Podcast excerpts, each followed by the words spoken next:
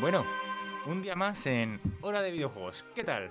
Aquí estoy con mis compañeros. Hola, buenas tardes, Rubén. Hola, buenas tardes. Hola Rubén, buenas tardes. Bueno, empezamos con una intro bastante bonita, preciosa, hermosa, tranquilizadora. Y bueno, eh, ¿de qué creéis que trata el juego? No sé. A ver, ¿cómo has dicho que se llamaba? Gris. Del Gris. amor. De la amor. fantasía. Bueno, De los sueños. Del instituto. del instituto. bueno, No, por lo eh, de gris. del amor, no diría tanto amor, sino más bien depresión. Tristeza, el duelo. Ese duelo que se representa con la negación, la ira, la negociación, las siete fases. Siete o seis, si no me equivoco. Y bueno, para empezar, os voy a hablar un poco de los desarrolladores, que en este caso son, es una desarrolladora, desarrollado- desarrolladora indie, se me lengua la traba, llamado Nómada Studios.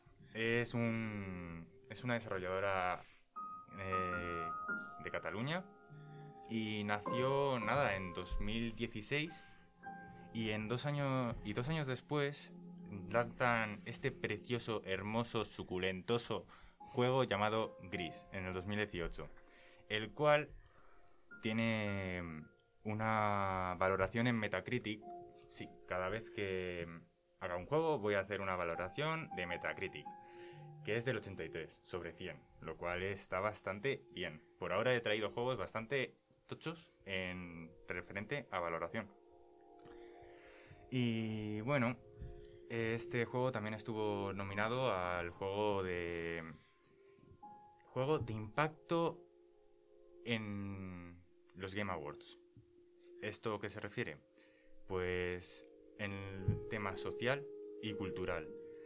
Este juego, aunque no lo parezca, al ser indie, al tener recelo por ese hecho de no ser un gran triple A, un gran juego, un gran hecho por Sony o por Activision o por lo que sea, no, es un juego que ha impactado porque trata de algo muy crudo que ya he dicho y este juego sí que se podría considerar arte. Este juego te transmite esas emociones de mm, tristeza y desasosiego en algunas partes, belleza y alegría, ese poder de la esperanza que tienes al final de las etapas, las etapas más duras de tu vida.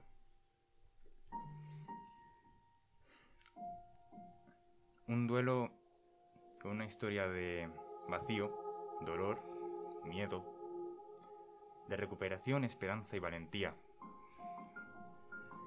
Y el juego os voy a decir de lo que trata porque todavía no lo he dicho. De recuperar colores. Sí, de recuperar colores. Empezamos en una especie de estatua sujetándonos. No os voy a contar mucho sobre sobre eso porque eso ya lo diré al final que es un pequeño spoiler, un pequeño easter egg que no sabéis si sabéis lo que es un easter egg. Sí, pero lo puedes contar igual. Así nos enteramos todos mejor. Un easter egg es una parte oculta del juego. Tienes que hacer una serie de pasos para conseguirlo. Dato interesante. El primer easter egg, si no me equivoco, fue en un juego de la Atari 2600 en 1979 y el juego se llamaba Adventure, un juego de 8 bits. Está- No hay nada nuevo bajo el sol ni en un videojuego. Y bueno, al romperse esa estatua en la que estamos, eh, caemos y perdemos todos nuestros colores. La voz, todo. Y al, al paso en el que avanzamos en el propio juego, nosotros, el primer color que recibimos es el rojo. Lo que podríamos juntarlo en ese tema de la- del duelo con la, la negación y la ira. Aunque la negación yo diría que es más bien cuando perdemos los, los colores porque decimos, no puede ser, esto no me puede estar pasando a mí. Per- perdón un segundo. Cuando dices perdemos los colores, ¿te refieres a que no vemos colores o a que... Es que no entiendo, no acabo de entender. No hay bien. colores. No hay colores, se ve El todo juego eso, es en el blanco juego es y en blanco y negro. ¿no? Y a medida En que... gris. En gris, bueno. Exacto. Y a medida que vas avanzando, mm, se trata de ir recuperando los colores. El, el jugador tiene que ir recuperando los colores haciendo distintas cosas. O sea, avanzando en una historia. Exacto. Vamos avanzando y vamos recuperando los colores. El primero que, lo- que recuperamos es el rojo, el desierto, con grandes oleadas de viento. Pero yo te voy a poner una tesitura. Si tenemos el blanco y el negro, ya tenemos dos colores, ¿no?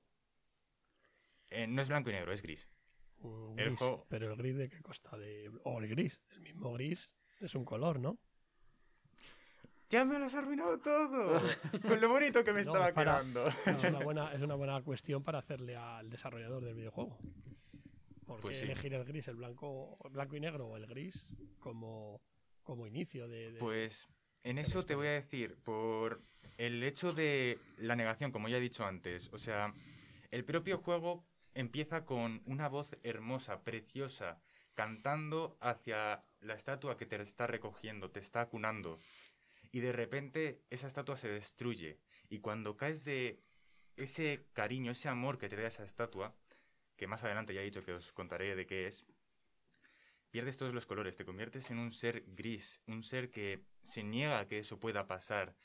El hecho de caer a lo más bajo de nosotros, de ahí viene ese gris. ¿Te he respondido bien? Perfectamente me ha respondido. Me alegro mucho. Y bueno, el siguiente es el rojo, como ya he dicho, el desierto, con grandes oleadas de viento eh, que, que representan las oleadas de ira que tenemos cuando estamos desesperados.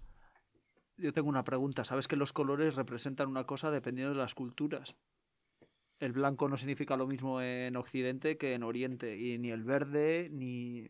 O una persona que vive en la, en la jungla, a lo mejor él representa o puede llegar a definir 17 verdes diferentes cuando tú aquí no, ¿sabes? O sea, que no sé si los colores, no sé, o sea, la producción es, dices que es española, pero ¿en qué se ha basado eh, para...? Porque Aquí- claro, el, el rojo tú dices que va unido un poco al, al- a la ira, ¿no? ¿Has dicho? O al- Pero aquí en realidad es una teoría que tenemos muchos jugadores. O sea, Ah, vale, vale. Y también lo que se suele relacionar en nuestra cultura a esos colores. El siguiente es el verde. ¿A qué lo soléis relacionar el verde? Esperanza. A la esperanza. Vale. El bosque, que es el verde cuando lo conseguimos. A todo esto, cada vez que consigamos una- un color o desbloqueemos una etapa, nuestra protagonista se pone a llorar, dando a entender que está triste, está dolida por algo. Y esto lo puedo lo puedo mezclar con la negociación, el periodo en el que intentamos aceptar lo que ha pasado y la esperanza. La esperanza de que podamos seguir hacia adelante. Eh, y ahí es cuando aparece el primer boss, por así decirlo, porque en el juego no puedes morir. O sea, los bosses son como tus miedos internos. El primero es un pájaro, que lo único que hace es echarte para atrás. Retrasarte en tu evolución. Cuando pasas ya de ese pájaro, pasamos al azul. El azul es una etapa de mar. No es la típica etapa de los videojuegos en la que nos. nos cagamos en todo porque no podemos avanzar bien. No, aquí vamos bien. Aquí vamos fluiditos. Y esto se puede mm, juntar con la depresión, la tristeza. En una de las fases vamos a lo más profundo del mar, que es cuando tocamos fondo. Cuando ya no aguantamos más en ese mundo. Y el final del juego es bastante bonito.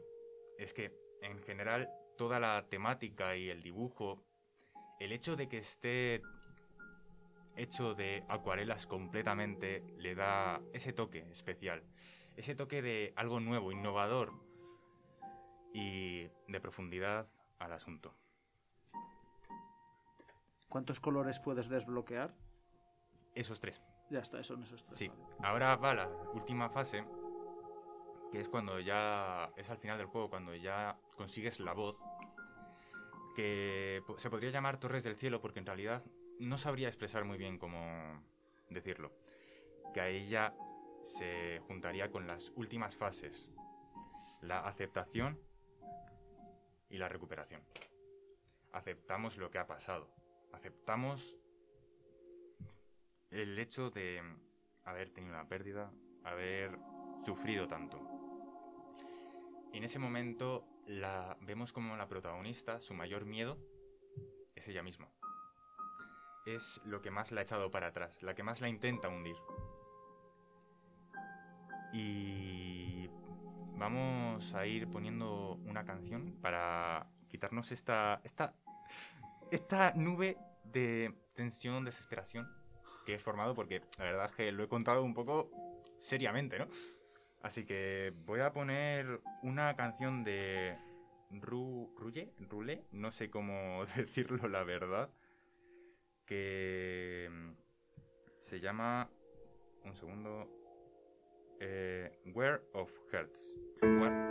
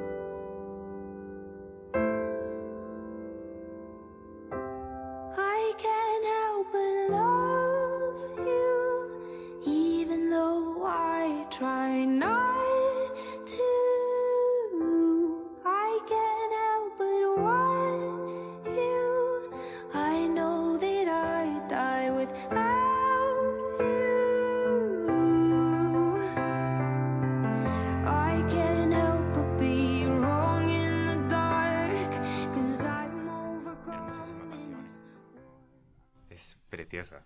Y el mensaje también tiene que ver con el juego. Y gracias a Raquel porque me ha dado esta canción. Y bueno, eh, ahora voy a meterme más en el tema técnico. Eh, mecánicas, las mecánicas son sencillas y tradicionales. Un juego de, platafor- de plataformeo muy estilo Mario Bros. No tiene enemigos en sí.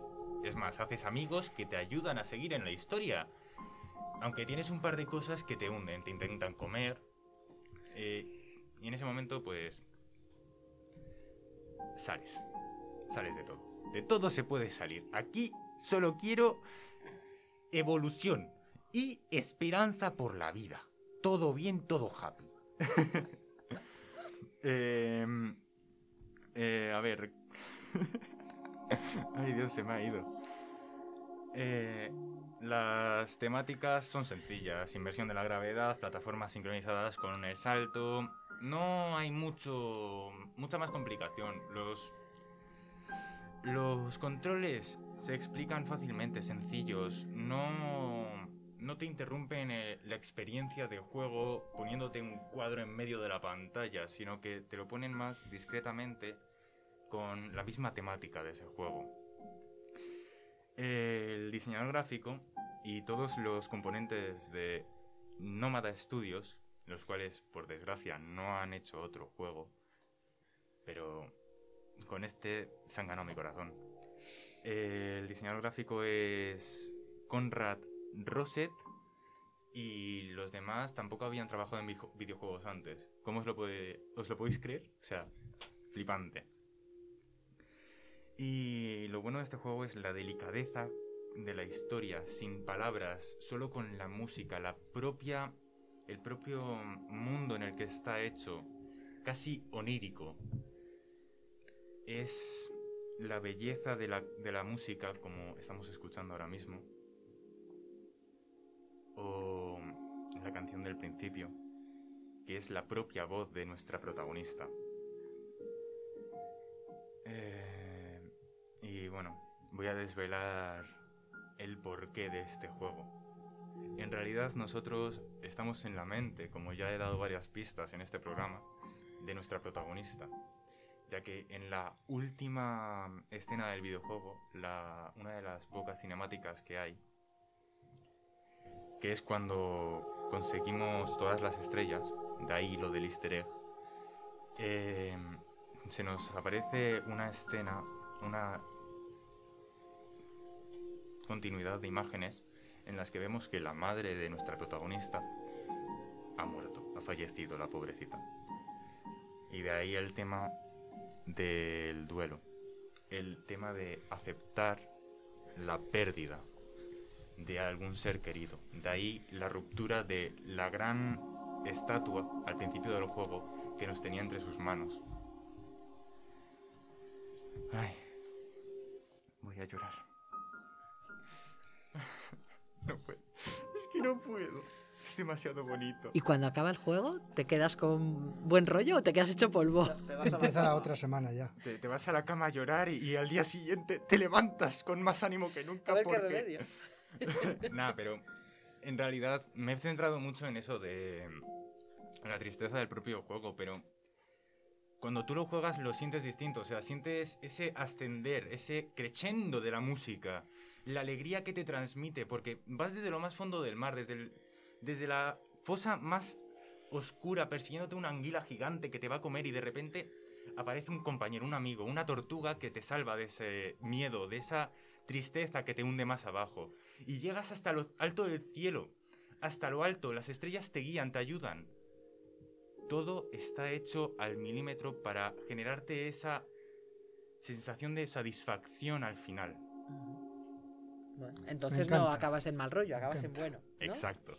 La pasión que que pones demuestra que disfrutas mucho. lo disfrutas muchísimo, aunque la verdad, a mí ese tipo de juegos me resultan un poco tediosos a veces, pero ese lo disfruté muchísimo. Lo único que quería era seguir jugándolo. Bueno, información.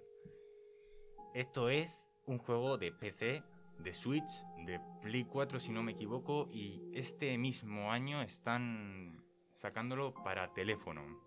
Además de que es un juego cortito, tres horitas.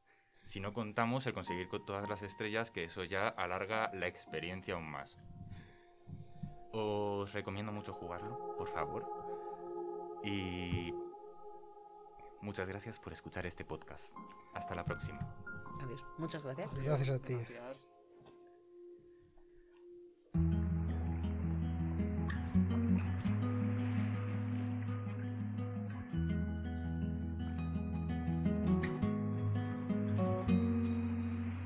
Birds have left the trees. The light pours onto me.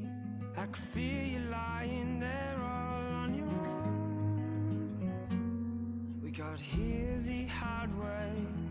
All those words that we exchanged.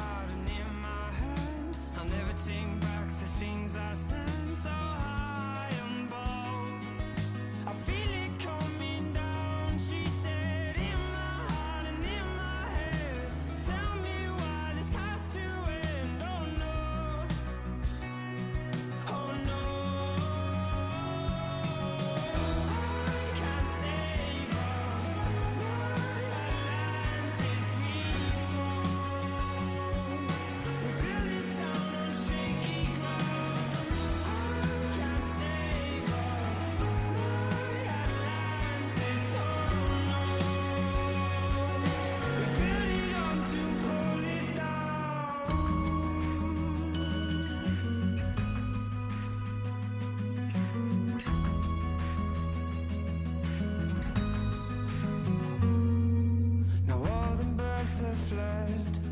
The hurt just leaves me scared, losing everything I've ever known. It's all become too much. Maybe I'm not built for love. If I knew that